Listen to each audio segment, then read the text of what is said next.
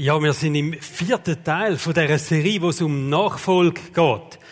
Und heute geht es um den Zusammenhang von Nachfolge und Reich von Gott. Reich von Gott oder Gottes Reich, das ist übrigens das Liebling, man könnte behaupten, das Lieblingsthema von Jesus.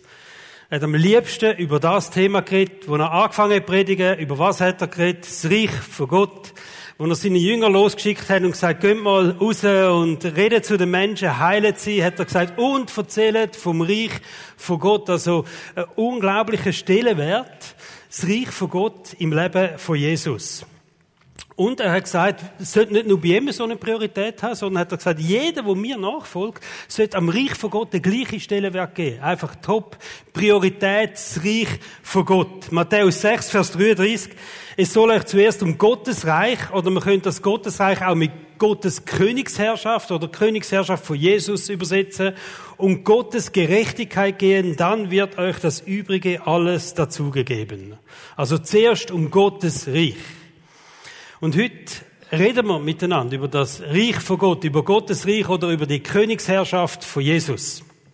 Die Bibel hat das ja schon lange vorausgesagt, oder Propheten haben das vorausgesagt, über 700 Jahre bevor Jesus auf die Welt kam, haben sie gesagt, wenn der Jesus kommt, er wird eine Herrschaft aufrichten. Jesaja 9, Vers 5, denn ein Kind ist uns geboren, ein Sohn gegeben und die Herrschaft ruht auf seinen Schultern. Und wo Jesus den predigt hat, eines von seinen ersten Sätzen, wo er gesagt hat, das Reich von Gott, jetzt ist es da. Jetzt ist das Reich von Gott da. Es ist näher gekommen. Mit mir ist das Reich von Gott gekommen. Wir lesen das in Markus 1, Vers 15. Die Zeit ist erfüllt, sagt Jesus, und das Reich Gottes ist nahe gekommen. Tut Buße und glaubt an das Evangelium. Und das ist jetzt wichtig, dass man das richtig versteht. Wir könnten auch genauer übersetzen, wir können es heißen, tut Buße und glaubt an dieses Evangelium. Evangelium bedeutet eigentlich nichts anderes, kommt aus dem Griechischen und bedeutet nichts anderes als gute Nachricht. Und Jesus hat gesagt, dass das Reich von Gott ist jetzt gekommen, es ist näher gekommen, glaubt an die gute Nachricht. Und da hat Jesus jetzt nicht primär, was mir unter Evangelium meistens deutet, das Erlösungswerk gemeint von Jesus, das ist da gar noch nichts Thema gewesen sondern er hat gesagt, das Reich von Gott ist näher und glauben an die gute Nachricht. Also das Evangelium heißt auch, das Reich von Gott ist jetzt da. Das ist das Erste, was Jesus gesagt hat. Gottes Reich ist näher gekommen. Und als Nachfolger von Jesus sind wir berufen, Teil von dem Königsreich, von dem Reich von Gott zu sein. Wenn Jesus das so proklamiert hat, die Königsherrschaft, die hat jetzt angefangen, dann ist das gleichzeitig auch ein Ruf von uns und sagt, hey, das ist auch für euch, ihr seid Teil von dem Reich von Gott, von dem Königsreich von Gott. Wir sind eigentlich dazu bestimmt, in Gottes Reich zu leben und in Gottes Reich zu wirken. Alles, was wir machen, soll eigentlich in dem Reich von Gott passieren. Oder wir sollen ein Teil von dem Reich von Gott sein. 1. Thessaloniker 2, Vers 12, da schreibt der Paulus, wir haben euch ermahnt und ermutigt, mit allem Nachdruck daran erinnert, wie wichtig es ist, ein Leben zu führen, das Gott geehrt wird. Und dann schreibt er, es ist, er ist es ja, der euch dazu beruft, an seinem Reich und seiner Herrlichkeit teilzuhaben. Also wir sollen ein Leben führen, wo Gott geehrt wird, weil Jesus uns beruft, ein Teil, Anteil zu haben an seinem Reich und Anteil zu haben an seiner Herrlichkeit. Also unsere Berufung, sagt der Paulus, ist es, in dem Reich von Gott hinein, uns zu bewegen, ein Teil von dem Reich zu sein. Du bist berufen, in dem Reich von Gott hinein zu leben, du bist berufen, in dem Reich von Gott hinein zu wirken, du bist berufen, eigentlich für das Reich von Gott zu leben. Es soll sich alles um das Reich von Gott drehen. Und das ist eine krasse Aussage, oder? Wo da ist.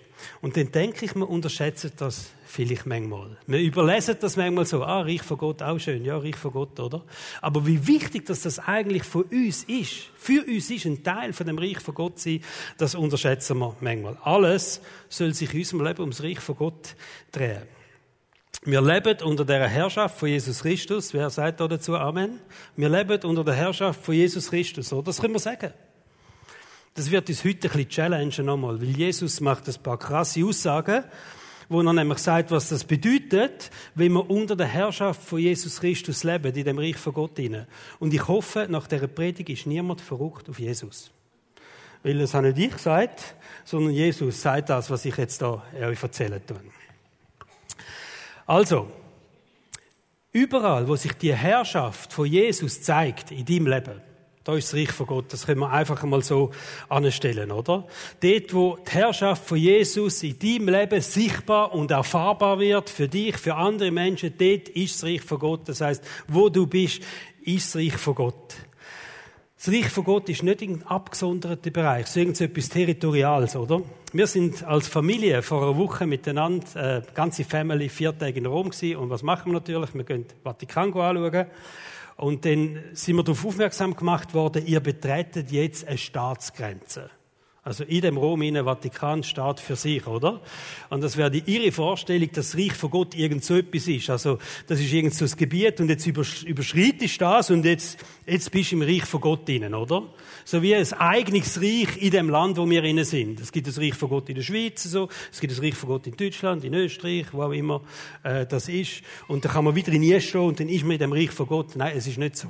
Also nicht ein territoriales Gebiet oder so, wo das Reich von Gott ist, sondern das Reich von Gott ist eigentlich das, wo der Heilige Geist in dir wirkt und durch dich durchwirkt. Dort ist das Reich von Gott. Das heißt, in dem Moment, wo der Heilige Geist in dir lebt und durch dich durchwirkt, breitet sich das Reich von Gott aus. Das steht so erklärt im Römerbrief, Kapitel 14, Vers 17. Denn im Reich Gottes geht es nicht um Fragen des Essens und Trinkens. Also es ist nicht so im natürlichen Bereich einfach nur zu sehen, oder? Sondern um das, was der Heilige Geist bewirkt. Gerechtigkeit, Frieden, Freude. Also es geht um das, was der Heilige Geist bewirkt. Da ist das Reich von Gott. Das ist so die eine Definition, oder? Die zweite Definition vom Reich von Gott können wir sagen, das Reich von Gott ist da, wo Jesus die Herrschaft hat. Schlicht und einfach. Dort, wo der Heilige Geist wirkt in dir rein und dort, wo Jesus die Herrschaft in deinem Leben hat, dort ist das Reich von Gott. Und manchmal, es gibt ja so eine Kuschelvariante vom Evangelium. Ich sage das jetzt wirklich nicht abschätzig. Kuscheln ist ja auch etwas Schönes, oder? Auch mit unserem Gott. Wir haben einen Gott, der uns näher ist, der uns gern hat, der uns liebt und so. Und das führt dann manchmal so in die Kuschelvariante vom Evangelium.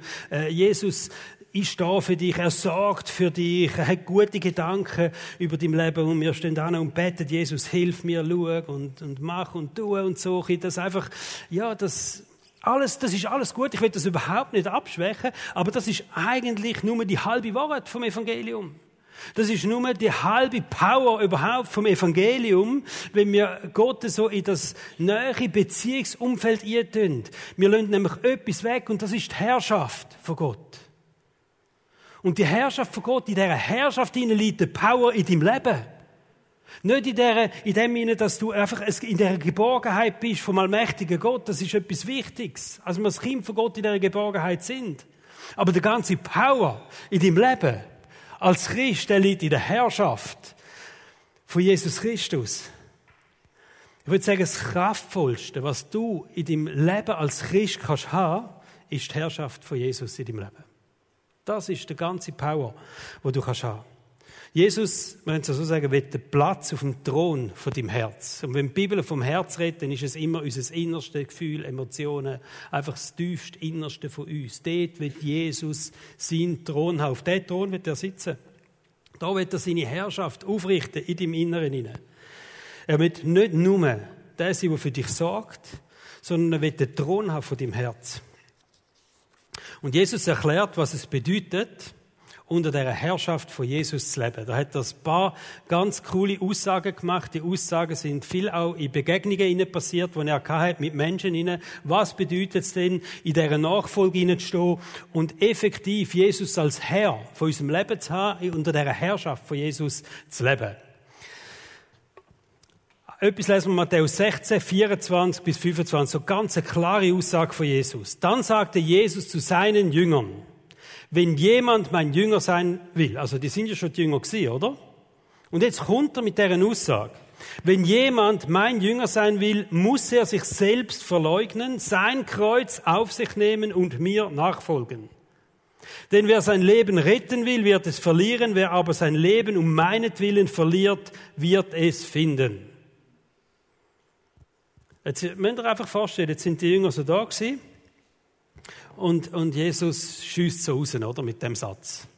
Übrigens, ihr Jünger, wenn ihr wirklich meine Jünger wollt dann müsst ihr euch selber verleugnen, ihr müsst euer, euer Kreuz auf euch nehmen und mir nachfolgen. Und es gibt eigentlich so zwei Auslegungsvarianten, die da ein bisschen umschwirren um das, oder? Vielleicht habt ihr euch auch schon Gedanken gemacht, was bedeutet das? Oder gehört zu den Leuten wie ich, wo, wenn ihr das gelesen habt, Kreuz auf sich nehmen, ja, ja, okay, gut, nächstes versteht, kommt sicher noch etwas Angenehmes oder so, oder? Kreuz auf sich nehmen, nicht so angenehm. Also gut. Variante 1, wie man das kann verstehen, ist, dass mit dem Kreuz auf sich nehmen einfach gesagt, das ist eine schwere Last, die man trägt, oder? Also es, es können Schwierigkeiten sein. Das kann vielleicht sein, dass man Kranken muss ertragen, äh, schwierige Situationen muss durchstehen im Leben als Christ. Also das Kreuz auf sich nehmen. Es gibt Leute, die das so auslegen. Ich glaube, das stimmt nicht. Das ist nicht so gemeint. Sondern wo Jesus gesagt hat, der, wo mir wirklich nachfolgen will, muss sein Kreuz auf sich nehmen, haben die alle gewusst, was das bedeutet. Weil es ist so eine gängige Praxis gewesen, leider, ist eine traurige Praxis gewesen von den Römern zu dieser Zeit. Wenn sie Leute hingerichtet haben, haben die Leute, die hingerichtet oder verurteilt so hinrichtig sind, haben, müssen den Querbalken vom Kreuz selber an das Kreuz antragen. Also, wo Jesus sagt, wer, ihr müsst euer Kreuz, euer Kreuz, Verstehen Sie, der Verbrecher hat sein Kreuz selber müssen antragen. Übrigens Jesus auch. Das lesen wir in der Bibel. Wo Jesus gekreuzigt worden ist, hat auch er den Querbalken von dem Kreuz müssen tragen. Also das ist normal gewesen, dass das so passiert ist. Und es hat nur eins bedeutet. Sein Kreuz tragen hat bedeutet sterben. Das hat es bedeutet. Also, ihr müsst euer Kreuz auf euch nehmen und das hat bedeutet, dass alle denken, wir müssen sterben. Irgendetwas in uns rein muss sterben, oder? Ich glaube auch nicht, dass Jesus gemeint hat, dass alle zusammen, wo an Jesus glauben, irgendwann den Märtyrertod sterben obwohl äh, die meisten Jünger der Märtyrertod irgendwann gestorben sind. sind ja da brutale Christenverfolger, die noch auch gekommen sind. Aber Jesus hat vermutlich wirklich gemeint, etwas in dir rein muss sterben. Wenn du wirklich willst, mir nachfolgen, muss etwas in dir rein sterben. Und ich glaube, Jesus redet hier vom alten Ich. Ich sage dem jetzt mal so. Der alte Mensch in dir. Der Mensch, bevor du Gott kennengelernt hast. Der Mensch, bevor du ein neues Leben bekommen hast durch den Heiligen Geist. Äh, bevor du ein Kind, kind von Gott geworden bist. Der alte Mensch vorher. Dass der alte Mensch muss sterben. Dass man den muss ablegen, dass man den muss verleugnen, dass man den muss sterben lassen. Nur so können wir Jesus nachfolgen. Oder anders formuliert, du kannst nicht Jesus nachfolgen und dein alte Leben einfach so weiterleben. Das geht nicht. Und da jetzt wird es ein bisschen herausfordernd, oder? Du kannst nicht Jesus nachfolgen und dein alte Leben oder Teil von deinem alten Leben einfach so weiterführen. Das geht nicht. Du musst dein alte Leben sterben lassen. Wenn jemand mein Jünger sein will, muss, statt muss, oder? Muss er sich selbst verleugnen, sein Kreuz auf sich nehmen und mir nachfolgen.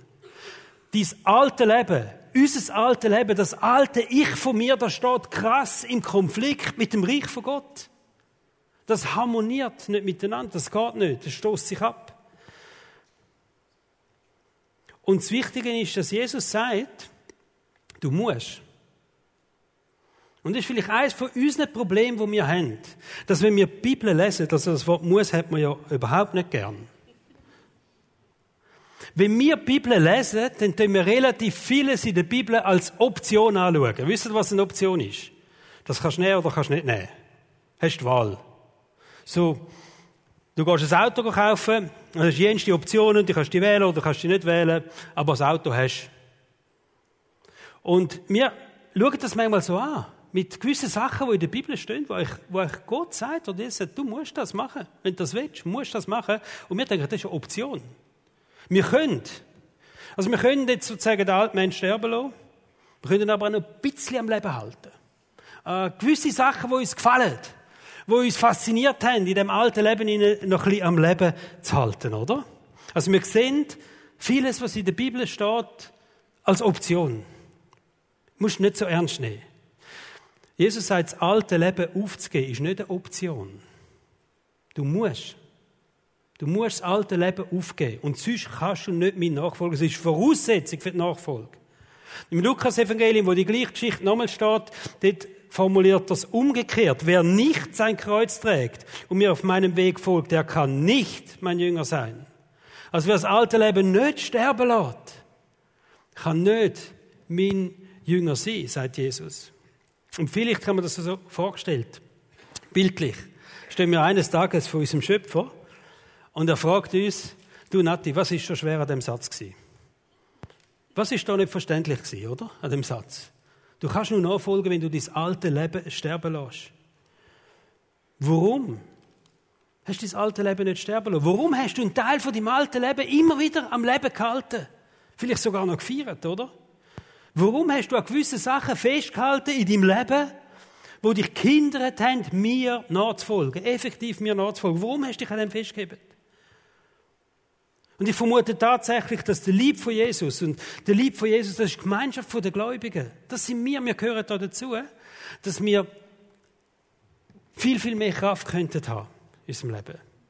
Oder dass wir vielleicht eben so kraftlos sind manchmal, weil wir Grundvoraussetzungen für die Nachfolge als Option anschauen. Weil wir so wichtige Sachen, wo Jesus sagt, hey, das musst du machen und sonst kannst du das nicht. Dass wir das als Option anschauen und eigentlich das kraftvolle Leben vergeben. An dem vorbeileben. sich, se sich selber verleugnen. Den Ausdruck verleugnen, den kennen wir auch. Aus der Bibel. Der Petrus, oder? Das ist ein krasser Typ gewesen. Der ist mit Jesus unterwegs gewesen, drei Jahre lang. Dann ist Jesus verhaftet worden. Und dann kommt jemand und sagt, du, Petrus, du gehörst doch auch zu dem Jesus. Und der Petrus sagt, nein, ich kenne nicht. Das ist Verleugnen, oder? Petrus hat tragischerweise Jesus verleugnet, aber die Bibel sagt, wir sollen unser alte Ich verleugnen. Wir sollen sagen, der alte Nati, den kenne ich nicht mehr. Mit dem habe ich nichts mehr zu tun, mit dem alten Nati. Das ist ein neuer Nati, ein neues Leben. Sich selber verleugnen, oder? Wenn so alte, gewohnte Uhr kommen, wenn so Lieblingssünden, an deine Haustüre klopfen und sagen, hallo, bist du daheim? Dann sagst du, nein, der, wo du suchst, der wohnt nicht da. Ich kenne den nicht. Mit dem habe ich nichts mehr zu tun. Der alte Nati, den kenne ich nicht, oder? Und die Türe wieder zumachen. Das ist Verleugnen. Das meint Jesus. Er verleugnen, sich selber verleugnen. Das heißt nicht sich selber abwerten, sondern er sagt das Wort verleugnen im Zusammenhang mit seinem Kreuz auf sich nehmen. Der alte Mensch sterben lassen. Wir sollen uns distanzieren von dem alten Mensch, und wenn immer wieder an die Türen angeklopft wird. Ich weiß, es klingt irgendwie nicht so attraktiv, oder? Das Kreuz auf sich nehmen, sich selber verleugnen, denkst du, okay. Aber es ist attraktiv. Es ist vermutlich das Attraktivste, was du in deinem Leben kannst machen kannst, dein Kreuz auf sich nehmen, den alten Mensch verleugnen und sagen, nein, ich lasse ihn sterben. Weil Gott etwas Besseres für dich hat. Weil er vieles besseres Leben für dich hat, wie du das alte Leben, wo du manchmal so fälschlicherweise noch nachdrücken tust. Aber du kannst nicht beides haben. Die Bibel ist da klipp und klar. Du kannst nicht einen Teil von dem alten Leben haben und einen Teil vom neuen. So Patchwork, oder? Das vom Alten ist auch noch cool gewesen. Und das nehme ich jetzt vom neuen Leben. So der Segen und all das und eben der Gott, der sagt und so. Das nehme ich vom neuen Leben. Das Kind von Gott dürfen sein, der Geborgenheit. Und das ist der zweite Teil von dem Vers, wo Jesus sagt, denn wer sein altes Leben, sagen Sie mal altes, wer sein altes Leben retten will, wird es verlieren, wer aber sein Leben um meinetwillen verliert, wird es finden. Das ist die Erklärung. Wenn das alte Leben parat bist, um wirklich aufzugehen, das Kreuz anzutragen und zu sagen, es stirbt, dann wirst du ein neues Leben bekommen von Gott. Und glaub mir, Jesus möchte nichts von mir in deinem Leben. Er wird dir weder eine Freude das ist etwas, er wird, aber er hat ein besseres Leben für dich. Er hat ein besseres Leben für dich, wieder das, was du manchmal am alten Leben antust. Und wenn wir von dem besseren Leben reden, wo Jesus hat, dann ist das nicht nur einfach das Leben nach dem Tod. Sondern das bessere Leben ist auch vor dem Tod schon. Versteht ihr? Jetzt, heute, morgen, nächste Woche, übernächste Woche. Das bessere Leben, das Gott hat. Johannes 10, Vers 10, da sagt Jesus, ich bin gekommen, um dir das Leben in der Fülle zu geben. In der Fülle. Und im Gegenzug sagt und der Dieb, und da ist Satan gemeint, er ist gekommen, um die Stelle und zu vernichten, um Verderben zu bringen. Aber ich, Jesus, ich bin gekommen, um dir ein Leben in der Fülle zu geben. Und es ist eine Lüge, wenn du glaubst, dass du das neue Leben in der Fülle kannst haben und immer noch am alten Leben festheben. Das ist eine Lüge. Und das gibt es nicht. Wir können nicht beides haben. Jesus ist so klar in dieser Aussage. Und darum möchte ich dich fragen, ich habe ein bisschen Vorsprung, ich habe die Predigt vorbereitet und meine Prozesse alle schon durchgemacht, oder? Welchen Teil von deinem alten Leben musst du vielleicht nochmal sterben lassen? Welcher Teil von deinem alten Leben ist immer wieder da, klopft an die Türe? Wo bricht die alte Natur, das alte Ich immer wieder mal durch? Kennt ihr den Ausdruck Backflash? So blitzartig zurück, oder? Der ist ein Ausdruck, der gibt es in der Psychologie und der kommt vor allem dort her, das ist ein Phänomen eigentlich, wo durch einen speziellen Reiz ausgelöst wird. Das kommt irgendein Reiz, das kann ja etwas Optisches sein, ein Geruch, akustisch, was auch immer, wo nachher dich mit einem Erlebnis oder mit irgendetwas aus deiner Vergangenheit sofort die Verbindung bringt. Und es ist wie bildhaft, es ist wieder da, oder? Das sagt der Ausdruck, Backflash. Und ich glaube fest, dass der Teufel solche Erlebnis produziert, so Backflash-Erlebnis produziert. Weil er durch irgendwelche Reize in deinem Leben probiert, so Backflashes zu produzieren, die dich ins alte Leben zurückführen. Wo das plötzlich kommt, wieder da ist. Mir hat das so gefallen, als ich das nachgelesen habe, dass das wirklich durch Reiz ausgelöst wird. Ob das jetzt optisch, ein Geruch, akustische Berührung, ein Gedanke, eine Sehnsucht, eine Sucht, was auch immer. Aber da ruft das alte Leben. Da probiert der Teufel das alte Leben einfach wieder im Vordergrund stellen bei dir. Und ich werde dich jetzt fragen, was ist dein Kreuz, wo du nochmal sagst, das muss ich nochmal auf mich nehmen? Was ist das alte Ich oder welcher Teil von dem alten Ich, wo du sagst, hey, ich merke, ich muss das nochmal sterben lassen, ganz bewusst sterben lassen? Und ich will dich ermutigen, wirklich das dir zu überlegen. Vielleicht sind das alte, schlechte Gewohnheiten, die immer wieder da sind. Vielleicht sind das Gedankenmuster, die plötzlich einfach wieder kommen. Sucht, die du hast, Sehnsucht. Oder das Ego. Das Ego ist wie eine Kakerlake. Hast du schon mal probiert, eine Kakerlake umzuschlagen? Irgendwie oder so?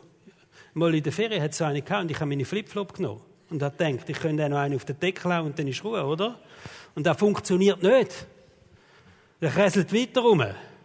Nächsten Morgen ist er wieder da. Und das ist Ego. Oder? Das Ego ist so eine Kakerlake, das musst du nehmen und dann musst du das Kreuz legen und sagen, so, stirb. Und sonst geht das nicht.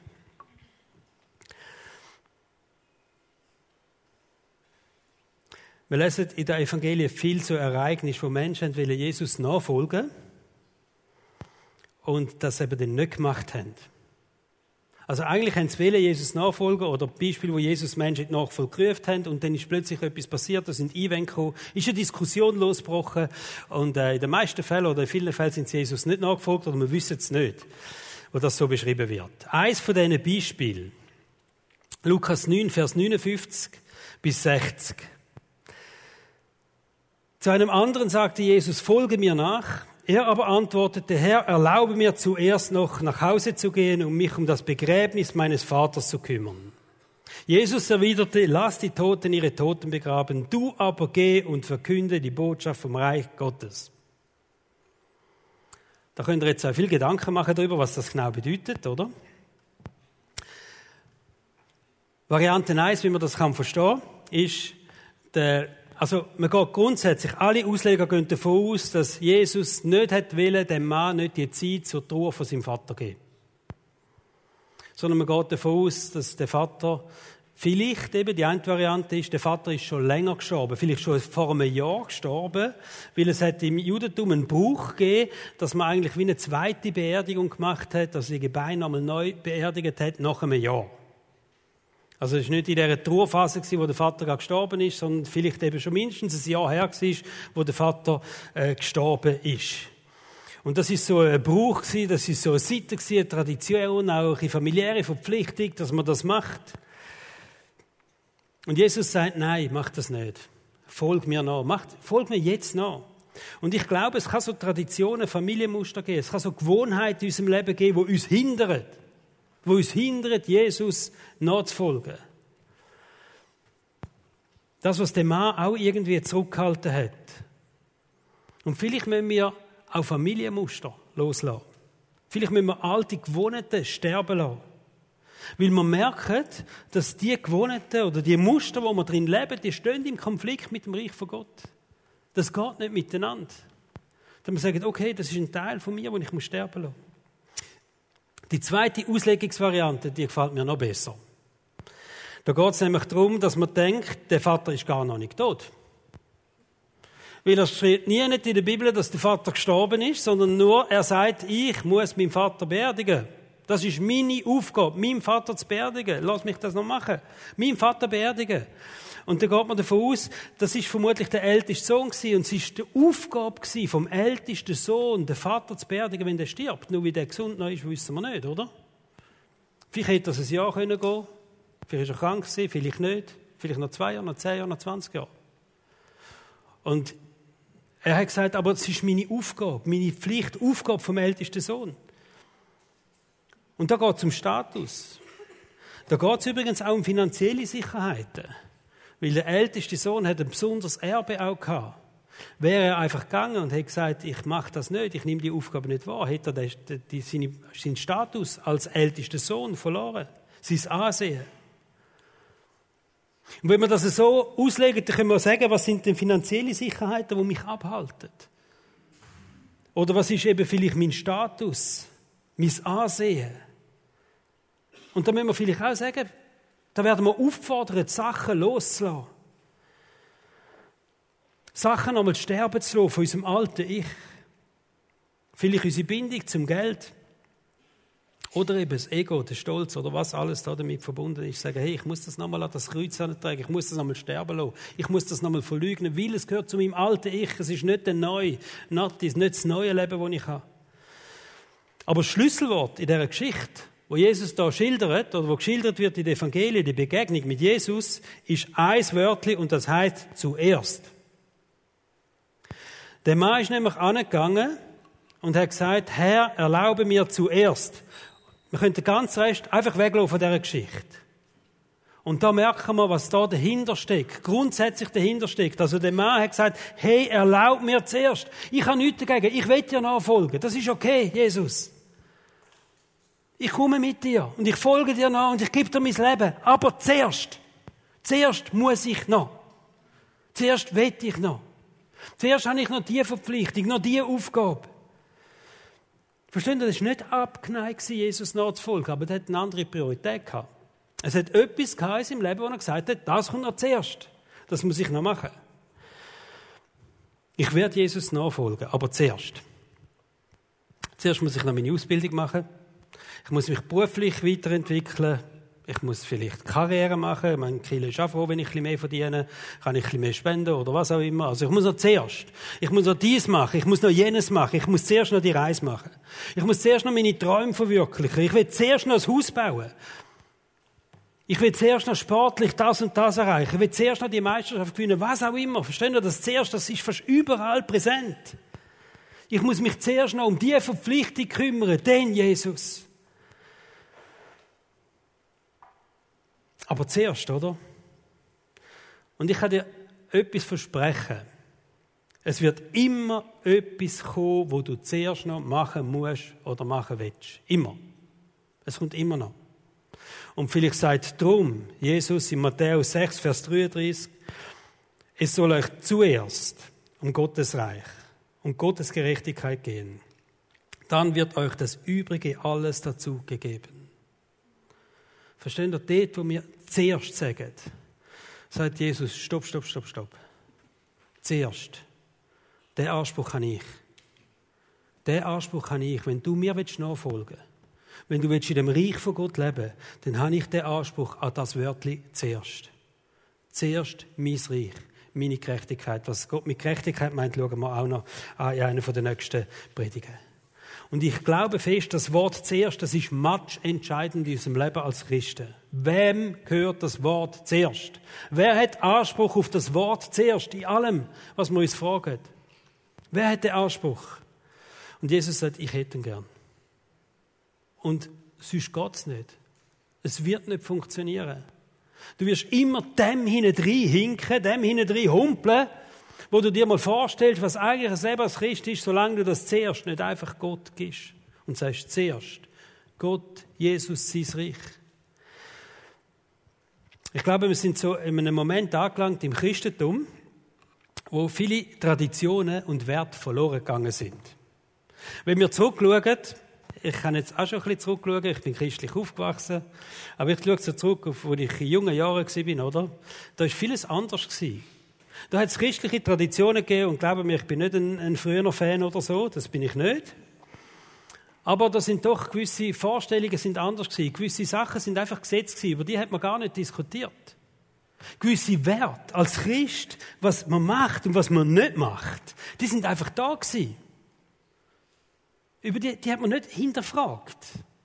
Heute werden sie hinterfragt und ich finde, äh, nicht, nicht, man sucht hinterfragen ist übrigens nicht schlecht.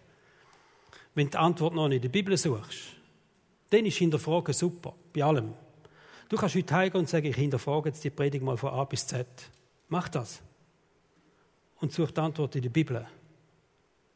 Verstehen Sie? Aber wir suchen die Antworten nicht mehr in der Bibel. Es ist einfach so ein, ein äh, Blick hinterfragen, oder? Schlagzeilen hinterfragen. Und der sagt noch das und das habe ich auch noch gehört, oder? Und ich merke manchmal, dass sich das Leben von einem Christ nicht mehr von einem Leben von einem Nicht-Christ unterscheidet. Also du beobachtest zwei Menschen, der eine ist Christ, der andere nicht. Einfach nur vom Beobachten her. Findest du raus, welches der Christ ist und welches nicht? Finden wir das noch raus? Wenn du beobachtet wirst, Kamera auf dich oder Drohne, einen Tag lang mit dir fliegt, dabei ist, beim Arbeiten, bei allem zusammen, beim Autofahren. Heute Morgen hat mich jemand verfolgt von der GVC. Ich habe nicht geschafft, die Person abzuschütteln mit dem. nein.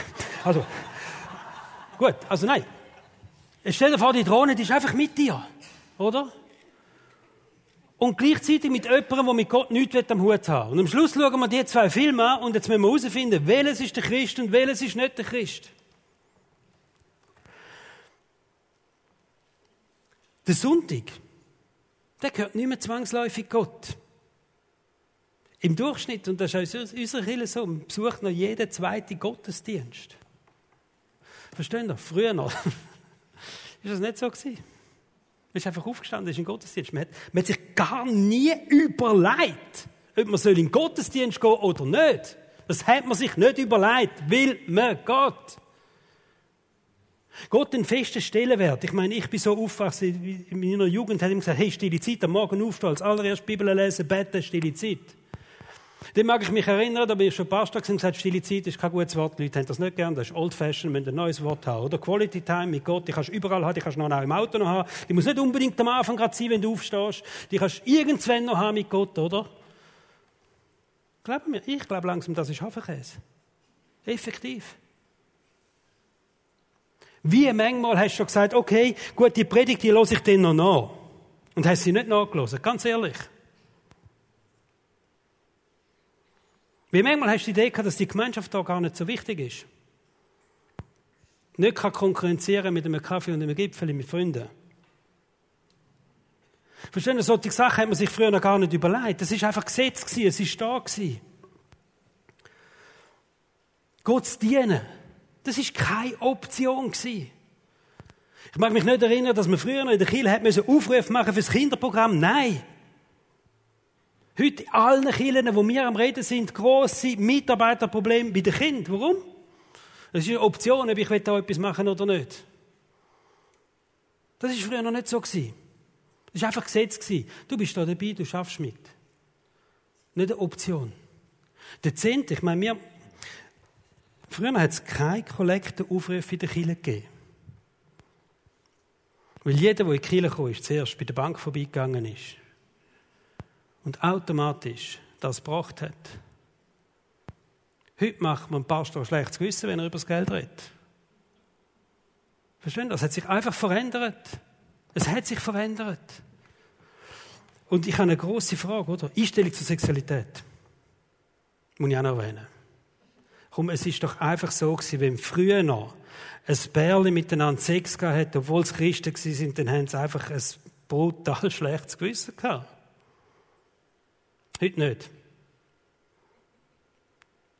Und ich möchte jetzt dich fragen, denkst du, wer ist im Moment auf dem Siegeszug bei all diesen Fragen? Hat Gott seine Meinung geändert? Hat sich Gott verändert da drin und sagt, hey, wir müssen das ein bisschen anpassen? Es ist nicht mehr ganz gleich, oder?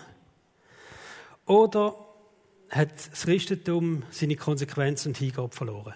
In ganz vielen Bereichen. Jesus sagt, wenn du mir willst nachfolgen, wenn du mir willst nachfolgen muss, Jesus, muss ich, mein Reich, die oberste Priorität haben. Und zwar in jedem Bereich von deinem Leben. Oberste Priorität in deiner Ehe, Nummer eins. Gottes Reich, seine Gerechtigkeit.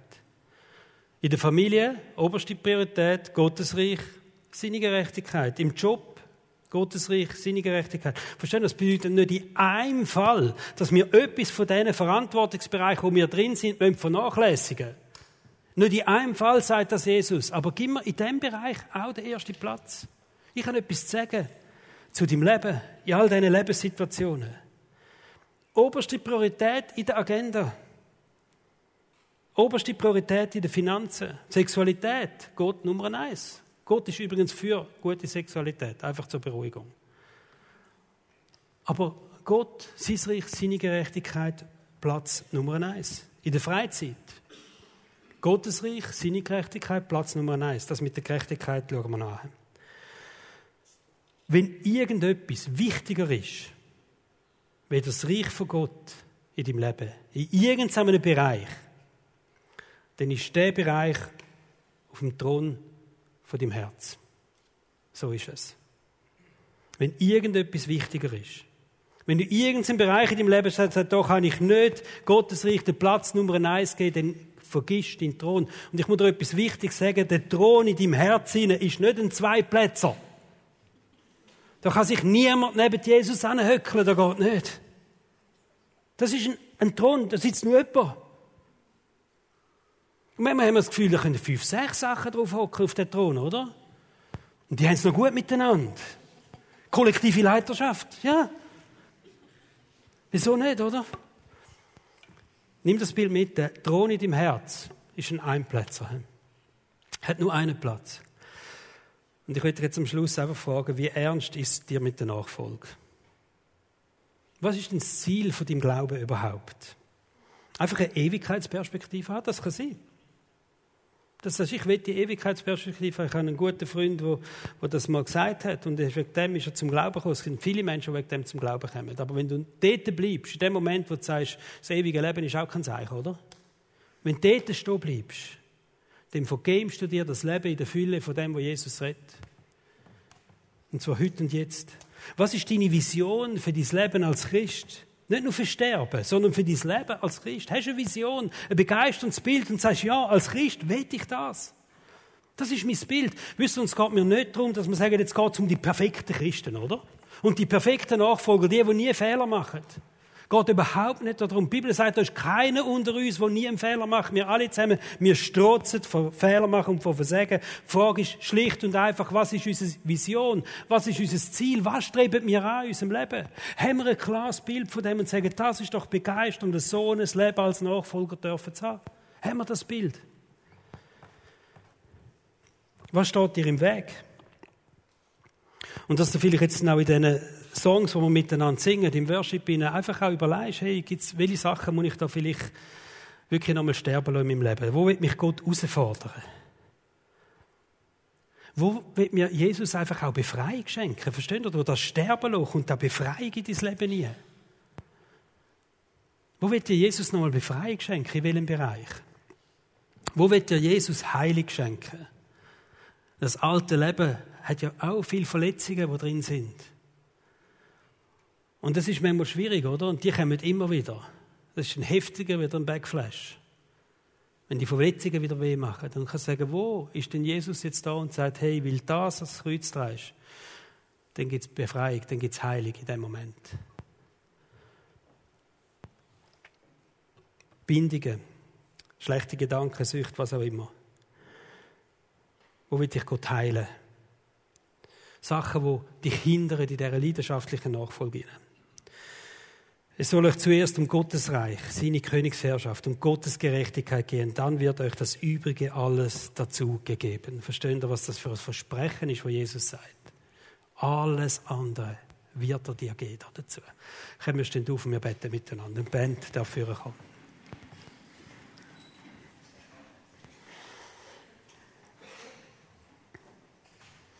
ist sicher nicht genug staunen darüber, dass der Ruf, folg mir nach, dass der jedem von uns gilt. Du kennst jeden von uns und du weißt, wo wir stehen und, und der Ruf ist da, folg mir nach. Jesus, ich kann für mich sagen, und vielleicht hast du mitbeten da drin, das tut mir leid, wo ich es zuerst hatte. Wo vielleicht immer wieder mal so ein zuerst kommt, zuerst muss ich noch das, zuerst will ich noch das. Zuerst noch die Verpflichtung, die Aufgabe den Traum verwirklichen, was auch immer. Jesus, ich will dir heute Morgen sagen, dass zuerst das soll dir gehören. Ich gebe den Anspruch auf das zuerst ab. Und ich lege sie in deine Hände. Im Zusammenhang mit dem Vers, was heißt zuerst das Reich von Gott und Gerechtigkeit von Gott. Und ich danke dir für das unheimliche Versprechen, dass wir alles andere dürfen haben von dir. Ich danke dir für das Versprechen, dass du uns das Leben in der Fülle versprochen hast. Und wir haben den Song gesungen vor der Predigt. Wir sind nicht mehr das Kind von der Angst, wir sind dies Kind. Und wenn da jetzt Ängste da sind, Ängste, die dich daran hindern, wirklich loszulassen, das alte Leben loszulassen oder Teil von deinem alten Leben loszulassen, dann würde ich jetzt sagen, im Namen Jesus, du darfst die Ängste loslassen. Und mit dieser offenen Hand in die Hand von Jesus einschlagen. Und ihm nachfolgen. Danke, Jesus, dürfen wir deine Kinder sein. Dürfen wir mit dir unterwegs sein. Ich danke dir, dass du uns liebst. Trotz allem, was wir schaffen oder nicht schaffen. Es spielt keine Rolle. Du liebst uns als Menschen. Und so können wir auch in aller Unfähigkeit und in allen Problemen, wo wir uns drin bewegen im Moment, können wir einfach aus tiefem Herzen sagen, Jesus, und ich will dir nachfolgen. Konsequent, leidenschaftlich. Ohne Wenn und Aber. Du zuerst, Jesus.